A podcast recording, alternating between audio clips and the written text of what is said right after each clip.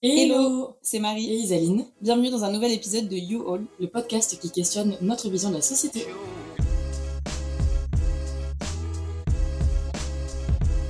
Disclaimer, pour information, cet épisode contient des éléments de ma vie personnelle. Si en écouter ne vous met pas à l'aise, je vous encourage donc à ne pas écouter cet épisode. Et je pense notamment aux personnes que j'accompagne en thérapie qui pourraient tomber sur ce podcast. Merci. Hello, du coup on est trop contente de vous retrouver euh, dans ce nouvel épisode de You All. Aujourd'hui euh, c'est moi qui lance le sujet. J'aurais aimé qu'on discute de euh, la communication dans le couple. Wow. C'est un sujet qui est vaste et c'est surtout un truc qu'on entend beaucoup en mode genre la communication c'est la base du couple, nanana, comme si c'était un truc genre archi simple, archi accessible, archi facile, enfin tu vois.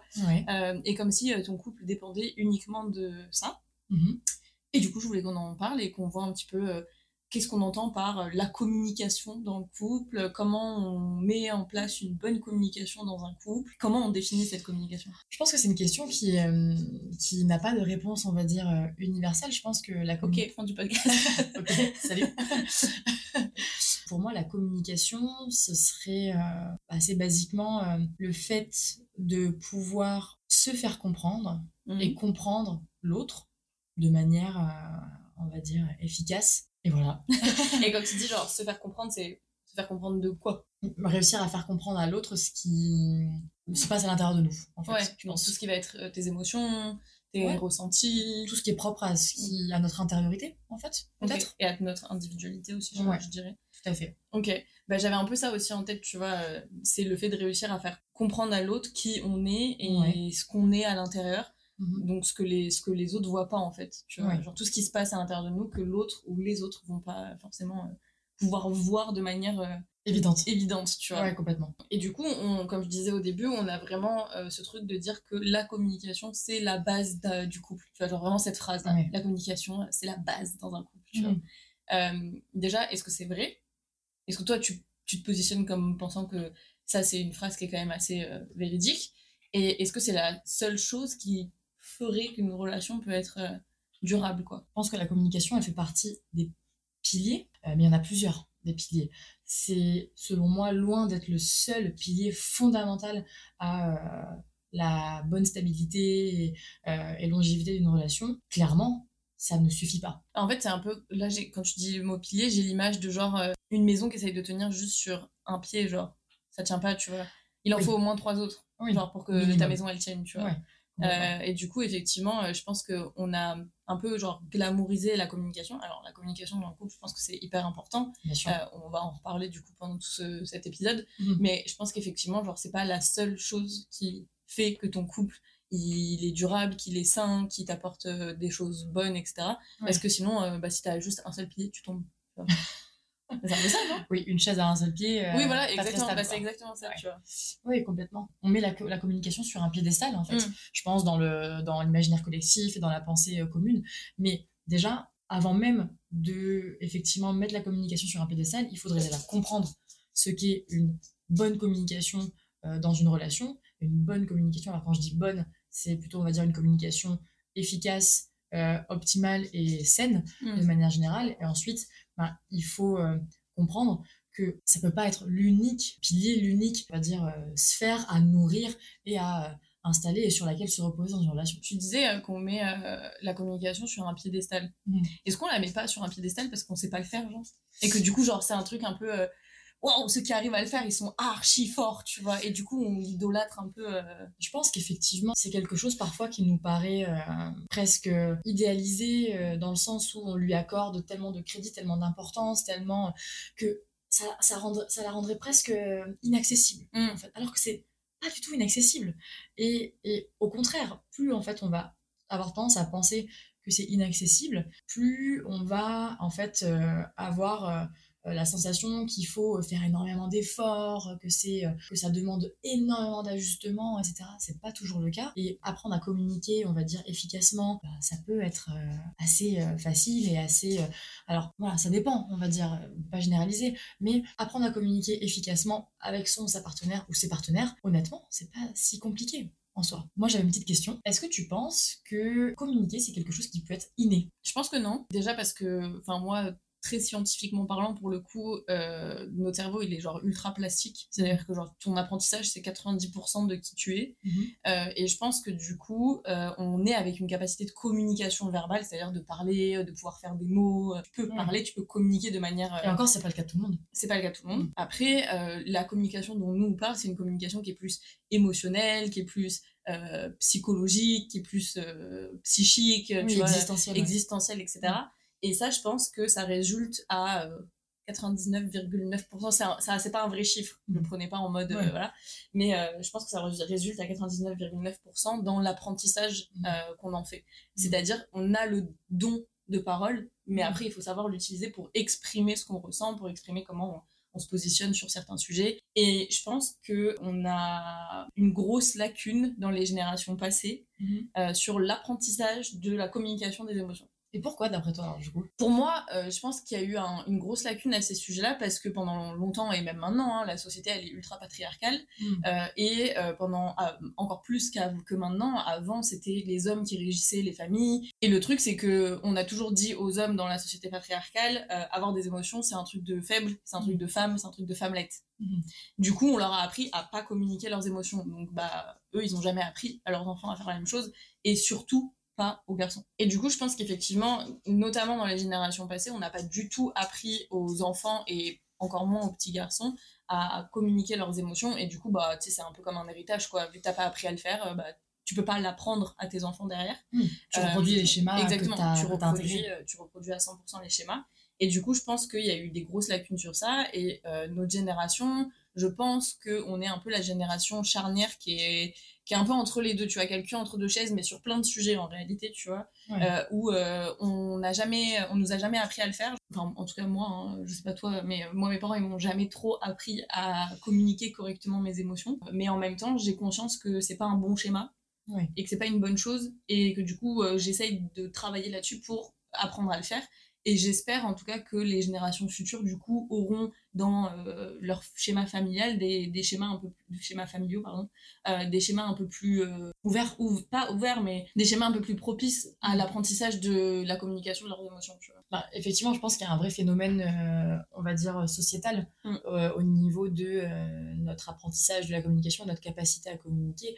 Et effectivement, on remarque, en tout cas dans les générations antérieures aux nôtres, que c'est pas du tout une capacité ou une compétence qui a été valorisée, mise en avant euh, et donc inculquée à ces générations-là. Donc forcément, ce qui n'est pas inculqué ou difficilement inculqué a en fait euh, très très peu de chances d'être transmis. Les générations du dessous en subissent les conséquences et doivent presque en fait s'occuper elles-mêmes de, cet de cet apprentissage. Mais pour ça, il faut déjà avoir conscience qu'il y a des lacunes au niveau de cet apprentissage de la communication, avoir envie en fait d'apprendre et ensuite apprendre. Donc c'est un processus qui effectivement demande de, le conscientiser, qui demande un investissement, qui peut prendre du temps. Quoi qu'il arrive, j'ai la sensation que c'est un apprentissage qui vaut le coup et qui, de toute façon, à partir du moment où tu existes à côté des autres, est nécessaire. Tout à l'heure, tu disais que euh, en soi, euh, la communication dans un couple, c'était quelque chose qui était plus ou moins facile quand même à mettre en place, ou en tout cas que c'était possible de la mettre en place. Euh, qu'est-ce que toi, tu pourrais donner comme conseil à toutes les personnes qui nous écoutent euh, pour mettre en place une communication efficace dans leur couple. Effectivement, alors quand je dis que c'est quand je dis que c'est facile, je dis pas que ça se fait en un claquement de doigts. Euh, si c'était le cas, euh, tout le monde le ferait. tout le monde le ferait. Ça présente des difficultés, mais en fait, ce que je veux dire, c'est que je pense que quand on s'y met d'une manière adaptée, ça peut être mis en place efficacement et plutôt rapidement et plutôt sans trop d'embûches et sans trop de complexité. Oui, en fait, il existe des, des clés Bien pour sûr. mettre en place ça. Donc en fait, il suffit de les avoir. et ce qui est entre guillemets dur, c'est de trouver ces clés-là, mais on peut se faire aider pour ça. Du coup, je pense que la première chose qu'il faut observer, et c'est un phénomène dont on n'a pas du tout, enfin, ou très peu conscience, et quelque chose que, dont je parle très très souvent avec les personnes que j'accompagne, c'est pas parce qu'on parle la même langue qu'on se comprend. Hmm. Et ça, pour moi, c'est un principe fondamental à, intégrer et à accepter. Et on a un, concept, en tout cas nous en, en psycho, qui s'appelle la confusion des langues. Et en fait, la confusion des langues, c'est justement ce principe de croire, par définition, que parce qu'on parle la même langue, on se comprend nécessairement. Et en fait, ben, c'est complètement euh, euh, utopique de penser ça. Et puis, en fait, c'est complètement erroné de base. Imaginons un exemple. Imaginons que on parle du couple. On peut, toi et moi, ne pas du tout avoir le même sens pour le mot couple. Pour moi, le couple peut euh, définir, on va dire, euh, une ou plusieurs personnes dans une relation euh, exclusive ou ouverte, soit entre un homme et une femme, deux hommes, deux femmes, deux personnes non binaires, des personnes trans, etc. Un sens que j'accorde au couple qui est très ouvert, très large, etc. Et puis pour toi, ça se trouve, le sens que tu accordes au mot couple, c'est un homme, une femme, couple exclusif, monogame, etc. C'est pas vrai. Je tiens à préciser quand même. c'est un exemple. Donc, ok, on parle la même langue, on emploie tous les deux, toutes les deux le mot couple, mais ça veut pas dire la même chose pour Puisqu'on n'y accorde pas le même sens, ça peut très rapidement mener à des quiproquos dans nos conversations, à des désaccords, à un manque de compréhension, euh, à un manque euh, et, finalement à euh, ben, soit du conflit, soit une sensation que l'autre ne nous comprend pas, ne nous écoute pas, etc. Donc la première chose à faire pour moi, pour travailler sur sa capacité à communiquer, c'est déjà se poser à une table, au sens propre au sens figuré, et en fait vraiment comprendre quel sens l'autre accorde aux choses importantes pour lui, elle. Donc, genre, définir clairement les termes euh, de la relation, c'est-à-dire euh, qu'est-ce qu'on est, qu'est-ce que ça représente le couple pour chacun, euh, qu'est-ce que ça veut dire d'avoir une relation, et même pour tout, ça veut dire quoi pour toi aimer, ça veut dire quoi pour toi, c'est quoi pour toi la famille, c'est quoi pour toi le travail? En fait, l'idée finalement, ce serait presque que chacun puisse avoir un peu le dictionnaire de l'autre. Euh, c'est-à-dire que quel sens l'autre accorde aux choses importantes pour euh, lui ou pour elle, même avant même de faire ça, déterminer ce que, quel sens nous on accorde aux choses, quel sens nous on accorde aux grands concepts, on va dire, de base dans euh, les interactions et dans les relations et dans, le monde, quel sens nous on accorde aux choses importantes, quel sens nous on accorde aux, émotions, c'est-à-dire qu'on peut ne pas avoir la même vision de la colère, on peut ne pas avoir la même vision de la famille, on peut, mais si on n'en parle pas, ça peut avoir des conséquences, notamment sur l'efficacité et la qualité de la communication. Donc la confusion des langues, c'est vraiment un, axe fondamental dans notre capacité à communiquer avec les autres et même finalement dans la connaissance aussi de soi et mm. du propre sens qu'on accorde aux différentes choses de la vie. Et ça, c'est un truc dont on a peu conscience finalement.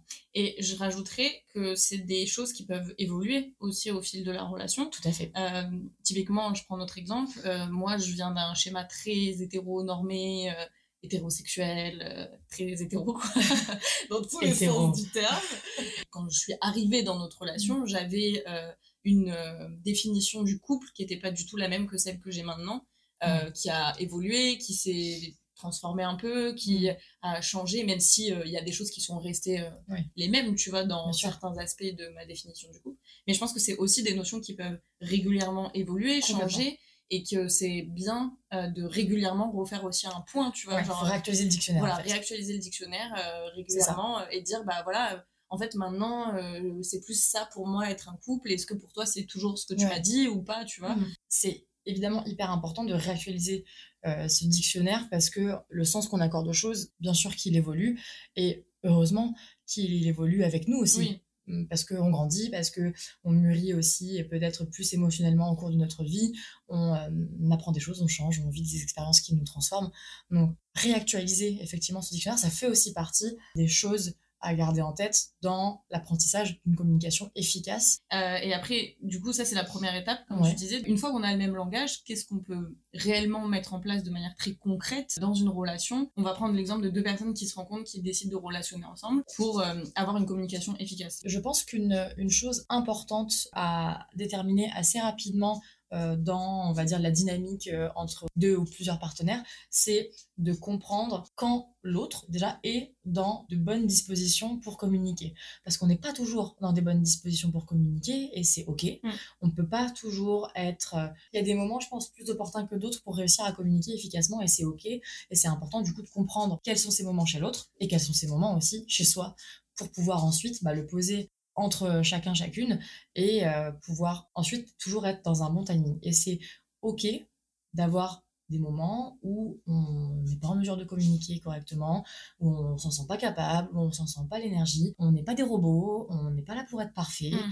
et c'est ok. et, je pense que c'est important de réussir à pouvoir le dire de dire bah là en fait je suis pas capable de communiquer. Oui. ou je suis pas capable maintenant tout de suite ou de communiquer efficacement. efficacement tout de suite. Donc euh, laisse-moi tranquille quoi. Ouais exactement. Et tout le monde n'a pas ne fonctionne pas de la même manière à ce niveau là comme on en a déjà parlé, c'est vrai que par exemple, toi et moi, on fonctionne de manière assez différente. Il faut le comprendre pour pouvoir chacune se positionner dans un timing efficace pour soi et pour l'autre. Et de toute façon, quoi qu'il arrive, dans une relation, c'est rare et utopique de penser que les deux personnes fonctionnent exactement de la même façon.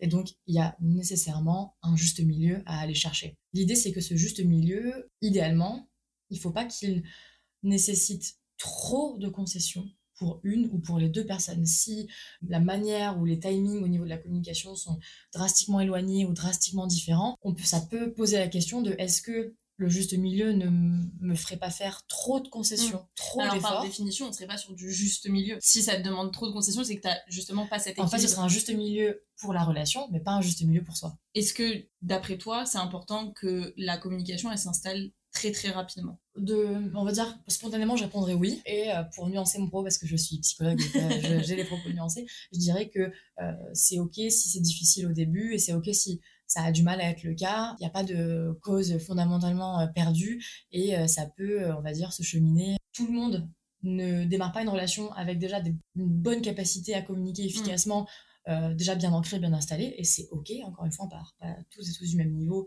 et on n'a pas toutes et tous les mêmes accès à ce genre d'apprentissage et la même possibilité à pouvoir apprendre efficacement et rapidement. Effectivement, par exemple, une personne qui euh, n'est pas qui a vraiment des difficultés au niveau de la compréhension de son intériorité et donc dans son, de l'expression de son intériorité, de son intériorité euh, et qui n'a pas la possibilité de pouvoir avoir un accompagnement, par exemple, à ce niveau-là, mmh. pour des raisons euh, matérielles, financières ou autres, et ce qui est ben, tout à fait OK, ben, forcément, le travail peut prendre euh, plus de temps euh, et demander euh, plus d'efforts sur du long terme, etc., qu'une personne qui part déjà peut-être avec un historique qui lui a permis d'avoir moins de difficultés dans l'apprentissage de la communication et qui a peut-être aussi un contexte facilitant au niveau de sa capacité à se faire aider si besoin, etc. Voilà, il y a vraiment des différences existentielles qui doivent en fait être considérées telles qu'elles sont et qui doivent être euh, intégrées et comprises dans une mm. relation et dans une dynamique pour ensuite voir comment est-ce que euh,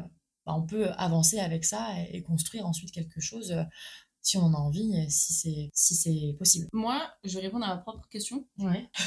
T'es autonome, vas-y. Parce que c'est notre podcast, donc je fais ce que je veux. Ouais, exactement. Je pense que c'est important qu'elle s'installe quand même rapidement. De mon expérience à moi, je trouve que c'est très dur quand tu as commencé une relation avec peu de communication de réussir à l'intégrer dedans. Parce que euh, j'avais souvent, moi, ce sentiment de, euh, de gêne, mmh. tu vois de euh, bah en fait on en a jamais parlé.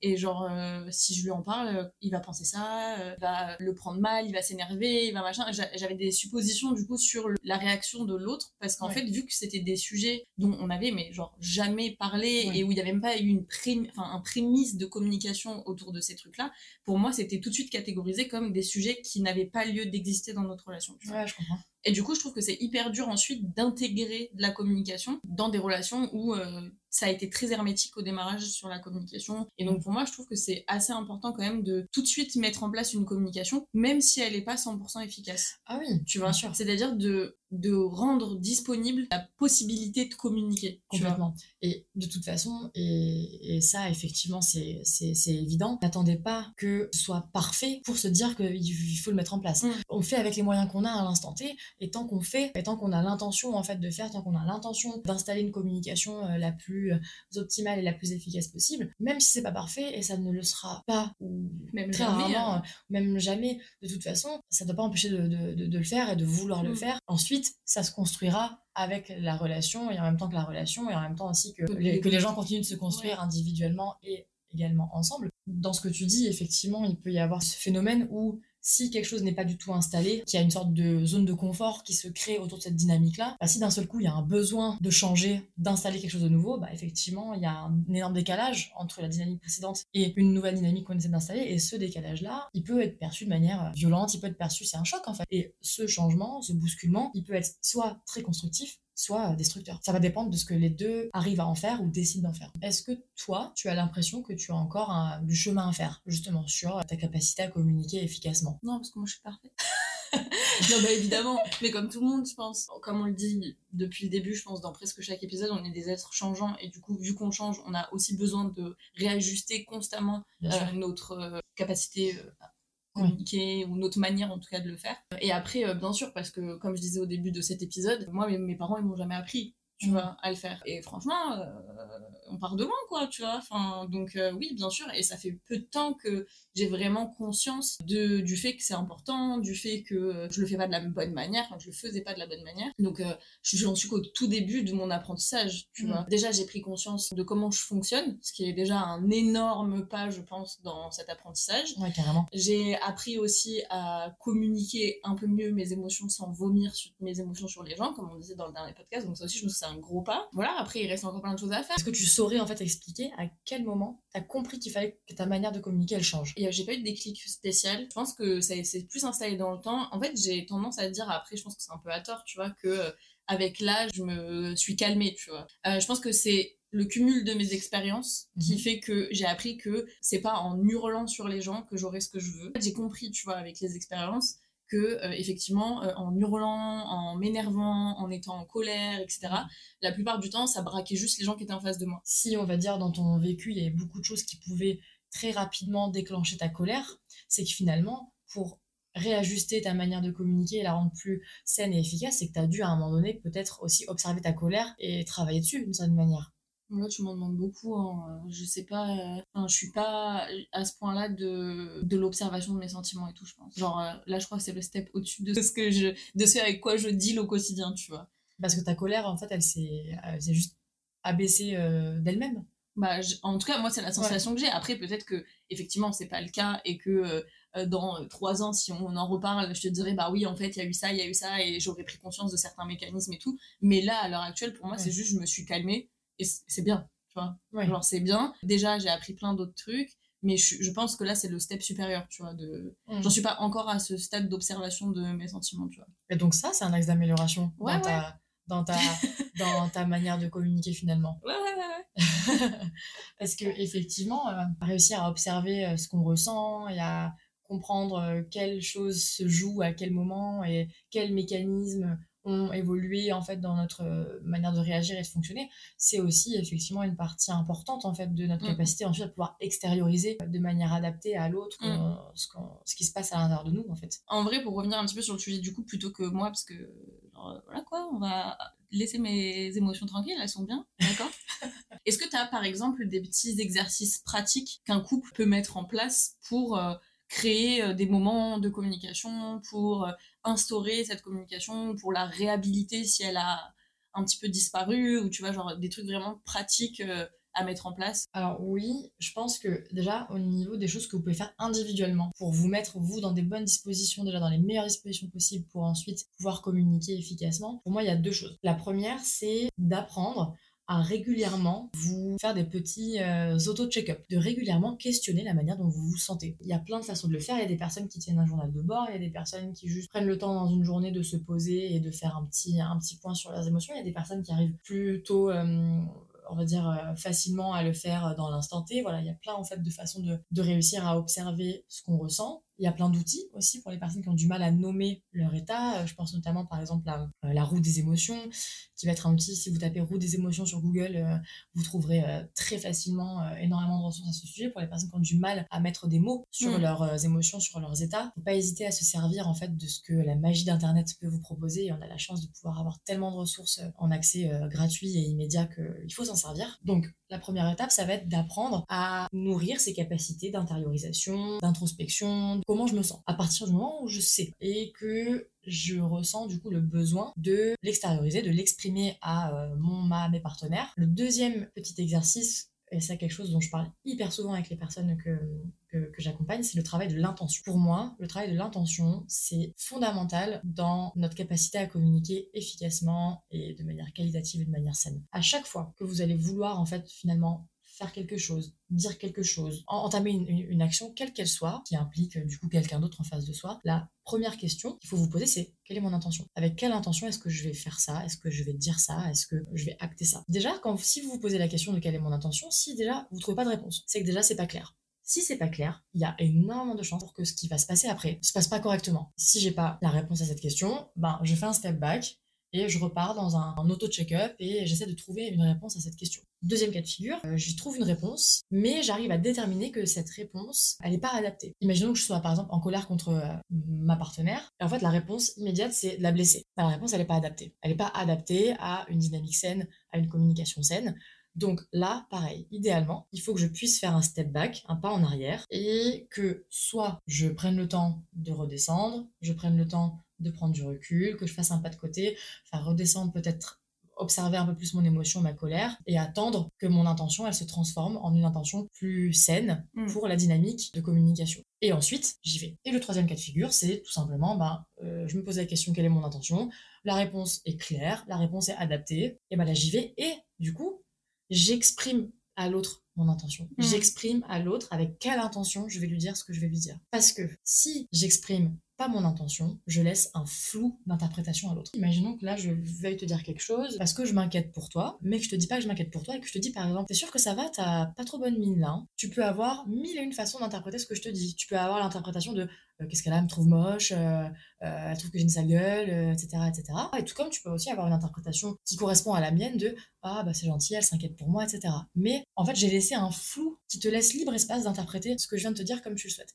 Et ça, c'est problématique dans la communication. Alors que si, là, je t'exprime mon intention, je te dis que je m'inquiétais, je te dis que j'avais envie qu'on puisse en discuter pour faire en sorte de trouver des solutions, que ça aille mieux, etc. Je te laisse plus de place à, l'interprétation, à la libre interprétation, et donc à une interprétation aussi erronée qui ne mènera ensuite qu'à une réponse pas adaptée, qui mmh. générera chez moi quelque chose de pas agréable, qui mènera à une réponse probablement pas adaptée, et là, la communication, elle s'écroule. Le travail de l'intention, c'est le deuxième travail qu'on peut faire individuellement et qu'on peut ensuite vraiment apporter pour rendre la communication beaucoup plus efficace. Et ensuite, il y a évidemment des choses qu'on peut travailler à deux. Ça peut être en fait comme les auto-check-up, mais à deux en fait. C'est-à-dire qu'on peut instaurer en fait dans la relation un, un auto-check-up de la relation. un temps en fait qui est alloué à euh, rediscuter des besoins, euh, rediscuter, réajuster, on va dire, des choses si nécessaires. C'est de prendre un temps à deux pour faire un petit bilan de comment on se sent, comment euh, va la relation, comment va chacune euh, des, des, personnes. Ça peut être intéressant effectivement de prévoir des moments euh, spécifiques, comme un date, mais un date de communication. Si vous sentez que vous avez besoin de poser ces moments-là, faites-le. Et ça ne perdra pas en spontanéité, ça ne perdra pas en naturel. C'est important, en fait, de, d'avoir des moments à deux pour réajuster et qui soient alloués, en fait, à cette, cette thématique-là et, ce, et, ces choses-là. Une dernière chose aussi, je dirais qu'on peut vraiment euh, travailler à deux, c'est notre euh, capacité d'écoute. Quand j'écoute l'autre, je ne peux pas l'écouter qu'à travers mon prisme. Hmm. C'est pas possible. Parce que mon prisme n'est pas nécessairement le prisme de l'autre et il faut absolument que je prenne en compte le prisme de l'autre. Et c'est en ça que le travail sur la confusion des langues dont j'ai parlé plus tôt est important. C'est-à-dire que si je connais pas le prisme de l'autre et le sens que l'autre accorde aux choses, mon écoute, elle va être complètement biaisée parce qu'elle va être filtrée par mon propre prisme. Et du coup, ce que je vais comprendre sera peut-être très éloigné de ce qu'a voulu me dire l'autre. Nécessairement, ma réponse, elle a peu de chances d'être adaptée en fait à ce que l'autre voulait me communiquer. Et moi, ça me fait penser à ce que tu viens de dire, et c'est des choses que j'ai beaucoup ressenties dans mes relations précédentes, ce sentiment de communication, mais unilatérale. Pas parce que l'autre exprime pas forcément euh, les choses, mais surtout parce que l'autre, j'avais l'impression que l'autre n'écoutait pas réellement ce que je disais. La communication, c'est pas que le fait de communiquer à l'autre ses émotions, ses sentiments, etc. Mais c'est aussi que l'autre t'entende, t'écoute et te comprenne. Ça veut pas dire être d'accord l'un avec l'autre. On peut entendre, écouter et comprendre l'autre sans être d'accord. Je trouve que c'est important de remettre aussi au centre de la communication, pas seulement le fait d'exprimer des choses, mais aussi le fait d'écouter, d'apprendre à écouter, d'apprendre à comprendre. Et c'est aussi un énorme morceau de la communication qu'on oublie de travailler en général et, qui peut vraiment euh, créer une incompréhension. Et euh, moi, j'avais vraiment ce sentiment de euh, pas être écouté. Cette chose qu'on peut travailler à deux au niveau de notre écoute, elle va être d'autant plus efficace si on a déjà fait ce premier travail au niveau de la confusion des mm. langues dont j'ai parlé plus tôt, parce que c'est ce travail-là qui va permettre d'avoir le meilleur filtre possible par lequel on va pouvoir faire euh, traverser euh, les informations que euh, nous apporte l'autre. Mm. Et donc, du coup, ce qui va permettre de nous pouvoir écouter efficacement, comprendre efficacement et donc faire un retour, on va dire, efficace à l'autre. Je pense qu'on n'est pas trop mal pour cet épisode. Super sujet, bien joué. J'espère que ça vous aura plu aussi à toutes les personnes qui nous écoutent là actuellement. Vous pouvez aussi bah, continuer de nous suivre du coup sur les réseaux du podcast qu'on vous met en description. Et du coup, on se retrouve la semaine prochaine pour un prochain épisode. Yes ce sera moi, du coup, qui pourra lancer le sujet encore. Trop hâte. Bye Allez, ciao